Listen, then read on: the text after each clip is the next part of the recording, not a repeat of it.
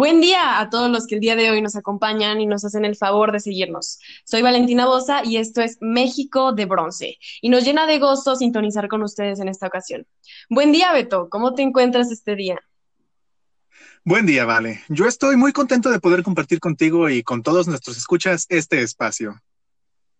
Pues hoy vamos a tratar un tema muy interesante y que personalmente me parece de vital importancia. Me refiero a la discriminación indígena que se vive en nuestro país. Así es, este es un tema de reflexión e interés para toda la población y coincido. Por esto me parece también muy importante tener bien claro un concepto que estará resonando mucho a lo largo de este episodio y que además de todo es el centro de nuestro programa. Me refiero a la palabra indígena, y es que hemos escuchado el término y seguramente sabemos a qué se refiere. Pero para no dejar lugar a dudas, lo compartiremos con ustedes. Estoy completamente de acuerdo y les comento que la palabra indígena viene del latín inde, que significa de allí, y gens referente a la población, por lo tanto es aquella persona que pertenece a un pueblo, que es originario de una región o de un territorio donde su familia, cultura y vivencias son nativas. Esa cultura y costumbres han sido transformadas por varias generaciones. Así es. En otros términos, un grupo de personas que comparten una lengua, una cultura y tienen una historia común y viven en un territorio determinado. Y es que, vale, me parece increíble, retrógrada y triste que aún hoy en día los indígenas siguen siendo víctimas de discriminación. Claro, es importante compartir con ustedes la situación actual que viven nuestros indígenas. En 2019, el país contaba con 25 millones de personas que se reconocían como indígenas, lo que equivale a 19.8% de la población del país. Y de ellos, 7 millones 382 mil son hablantes de por lo menos una de las 68 lenguas indígenas que se hablan en México. Y también como para abonar a este panorama general que nos muestras, ¿vale? Nuestras comunidades indígenas con mayor población se encuentran principalmente en Chiapas, Tabasco, Puebla, Yucatán, Oaxaca y Veracruz. Y aunque en nuestro territorio, que es Guanajuato, no hay mucha población indígena, la principal cultura que se concentra aquí son los otomíes y se encuentran al norte del estado.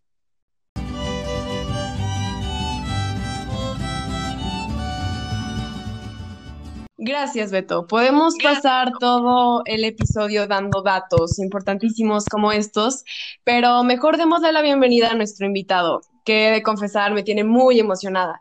Él es David Rosas Ojeda, exalux de la generación 76 y ex voluntario jesuita de la generación 2017-2018, y que actualmente estudia psicología en la Universidad Iberoamericana de León.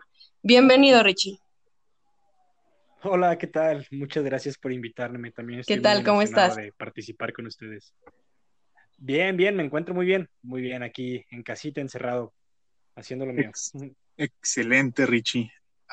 perdón por interrumpirte, pero cuéntanos cómo fue tu realidad vivida desde el voluntariado jesuita. ¿Dónde estuviste y qué hacías por allá? Claro que sí, Beto. Este, yo estuve en, del 2017 al 2018, estuve un año en comunidades indígenas de Chiapas. Trabajaba en la misión de Bachajón, una misión que está organizada por jesuitas, y yo me encontraba en la cabecera municipal de Chilón. Ahí lo que yo me encargaba era participar en procesos de pastoral juvenil, en donde por medio de diferentes actividades y dinámicas organizábamos campamentos, retiros, jornadas, eh, pláticas y muchas otras cosas con los jóvenes de las comunidades y con los jóvenes de las cabeceras para resignificar un poco los eventos y los sucesos que ocurrían alrededor y que pasaban en México. Eh, platicábamos de muchos temas y también valorábamos mucho las opiniones de las personas y eh, cómo veían ellos el trato que, que les daba el país y cómo ellos querían ser tratados y era una forma en donde participábamos pues mucho con ellos realmente y yo me dedicaba específicamente a la parte juvenil. También este, llegué a convivir con, pues obviamente con la parte pero específicamente estuve con los jóvenes y pues esto eh, viví un proceso de una lucha por sacar a los partidos políticos para que se pudieran regir ellos mismos por usos y costumbres de las comunidades ya que los partidos políticos desunían bastante el territorio de allá de los grupos indígenas. Yo trabajé y estuve conviviendo con el grupo de los celtales, que son unos derivados de, bueno, este, de los mayas. Entonces, pues sí, tiene es, una, es un lenguaje y, un grupo ancestral. Qué impresionante de todo lo que viste por ahí. Oye, y siendo el 15% de la población total de México personas indígenas, este, y sabiendo que es uno de los sectores poblacionales más vulnerados, ¿de dónde crees que nace esta discriminación?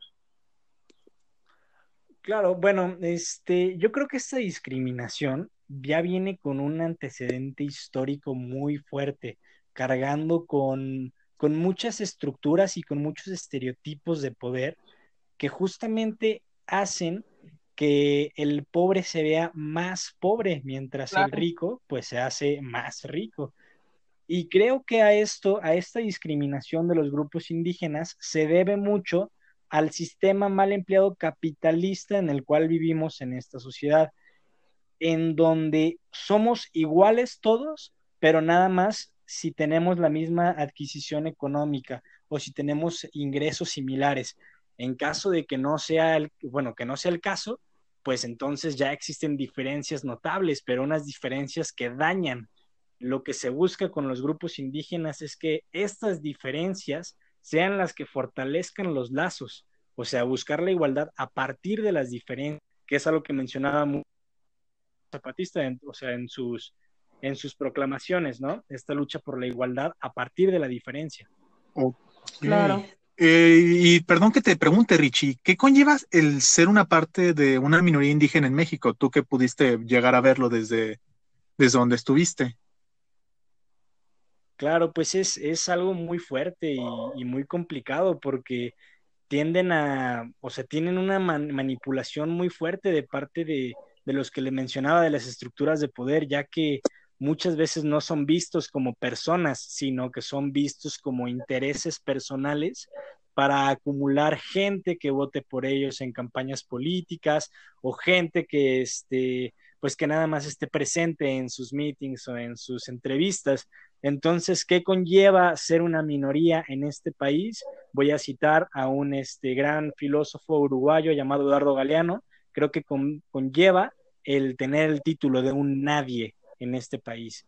Pero pues claro que eso es sumamente indignante hacia estas personas. Tienes razón. Claro, no, me sorprende muchísimo lo que dices. Oye, me gustaría saber tu opinión sobre el tren Maya. ¿Crees que es un paso hacia adelante o hacia atrás para estos grupos indígenas? El, tren Maya es para mí una, o sea, es una falta de respeto totalmente para los grupos originarios de, de este país. Este, si lo puedo profundizar un poquito más, eh, López Obrador al momento de hacer el tren Maya eh, quiso eh, pedirle permiso a la madre tierra, según él, y según él la madre tierra le dijo que sí tenía permitido hacer el tren Maya. Claro que cuando el STLN se entera de esto, pues saca un decreto, o sea, diciendo que, pues que no, que claro que no, que cómo va a querer la madre tierra que destruyan su territorio para hacer intereses políticos y económicos de unos pocos, en donde otra vez se desprecia las tierras de los grupos indígenas, nada más para poder destruir y construir algo que no es de ellos, en donde se está imponiendo, no proponiendo, que es lo que se quiere sugerir y lo que se desea cambiar. Entonces es un, paso muy atrás. Claro, tienes razón. Claro, sí, coincido con todo lo que dices. Y pues Richie, muchísimas gracias por compartirnos todo esto. Ahora, por último, nuestro público te quiso hacer preguntas y escogimos la mejor para que respondieras. Ah, claro, por supuesto que sí. la pregunta la hace Sofía Padilla. Richie, ¿consideras que las líneas estratégicas del gobierno para atender esta discriminación nacen verdaderamente de querer conservar estas culturas o simplemente son una defensa disfrazada? Es una muy buena pregunta y muchas veces considero que estas líneas estratégicas para, para, pues para visualizar a los grupos indígenas muchas veces son en un papel de superhéroes en donde dicen, mírenme, yo soy el, o sea, el que tiene poder y le estoy dando algo al que no tiene poder o porque yo no se lo estoy otorgando. Entonces, dentro de esta misma línea, esta parte se sigue viendo de arriba hacia abajo, cuando lo que se tiene que hacer es ver por iguales. Entonces, muchas veces estas líneas que se proponen o que se plantean no son nada más que una estrategia política para, para, o sea, pues para ganar más votos, para agradar, no lo sé, pero no le están dando al problema principal, no están viendo como algo de la misma estatura a los grupos indígenas, sino que lo siguen viendo como si fueran una atracción o como si fueran de un museo. Y esto es algo que ya no debe de ser actualmente, porque es, o sea, poner por encima intereses de unos pocos y, pintarlo bonito con que qué bonito es su vestimenta, qué bonito sus trajes y sus canciones, para que salgan a la luz cuando no se está viendo realmente cuál es el problema. Y el problema es que no se valoran como personas que son. Claro, y como a veces no pensamos que la discriminación es como por su apariencia o así, cuando realmente tiene muchísimo de fondo. Sí, por supuesto. Hay una doctora en ética en española muy sabia que se llama Adela Cortina, que ella habla de un concepto que ella trajo a, o sea, trajo la palabra al mundo, se llama aporofobia, que es miedo al pobre. Y este miedo es a partir de, de que se siente que al ser pobres o ser grupos minoritarios como indígenas, no tiene nada más que nos puedan proporcionar. Y esto viene de un sistema capitalista también.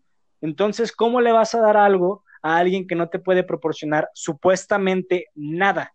Entonces, esto es volver a decir, ok, si no me puedes proporcionar nada, entonces tú eres un nadie. Pero aquí es donde se tiene que, o sea, cambiar este juego de palabras con decir, ok, ¿por qué no mejor te doy la oportunidad y te veo como alguien y trabajamos juntos para que aportemos juntos? Claro. Bueno, Richie. Wow, me encanta. Muchísimas gracias por compartir este espacio con nosotros. Lamentablemente, creo que es todo el tiempo que tenemos el día de hoy, ¿vale? Claro que sí, pero pues con gusto en otra ocasión hablaremos más del tema. No, de nada, con todo gusto y gracias por escuchar. Y también, pues muchas gracias a todos los que nos escuchan. Como siempre, es un placer informarles. Hasta luego. Hasta luego.